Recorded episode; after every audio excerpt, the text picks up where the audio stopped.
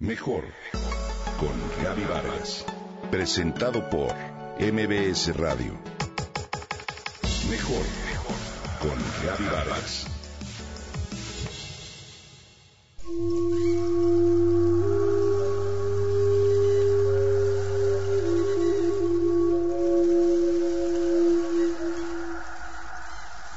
Las antiguas tradiciones mayas, descritas en el Chilam Balam de Chumayel, cuentan que cuando el mundo fue creado, cuatro árboles de la abundancia fueron puestos como pilares de los cuatro rumbos o puntos cardinales.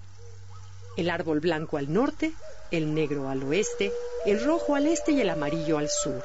Y al centro, para conectar los tres planos del universo, se colocó a la ceiba sagrada de Yahche, el gran árbol de la abundancia.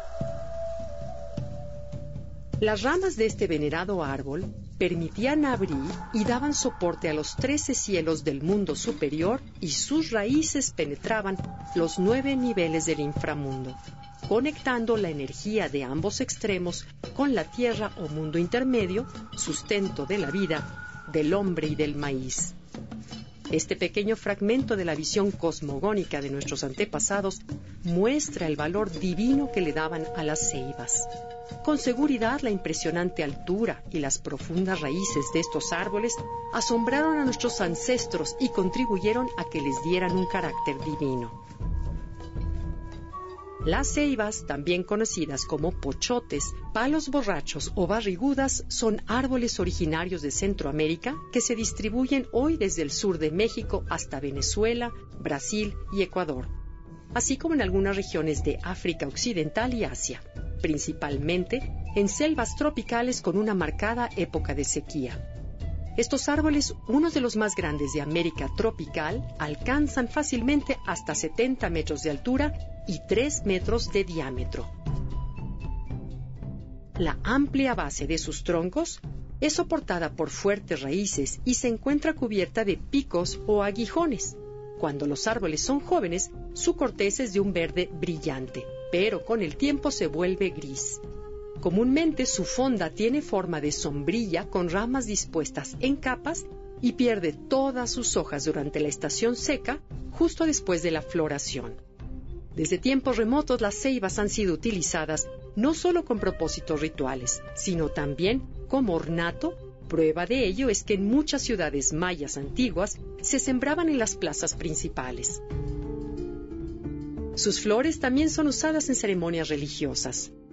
Hoy en día, sus frutos inmaduros, semillas y raíces son comestibles en algunas regiones de nuestro país.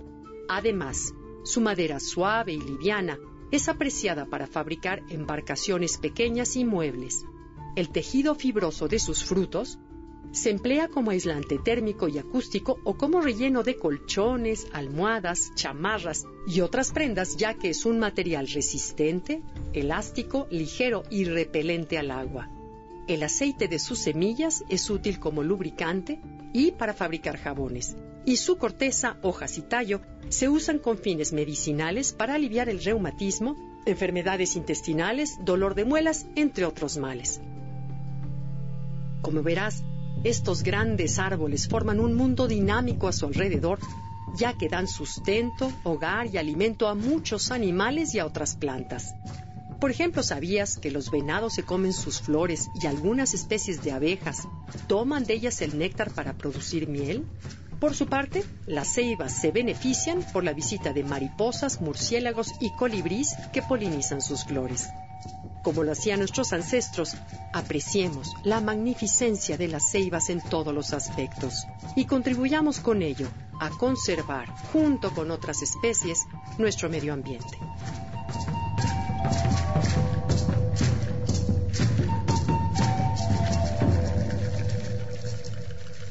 Comenta y comparte a través de Twitter. Gaby-Vargas. Mejor con Gaby Vargas. Presentado por MBS Radio.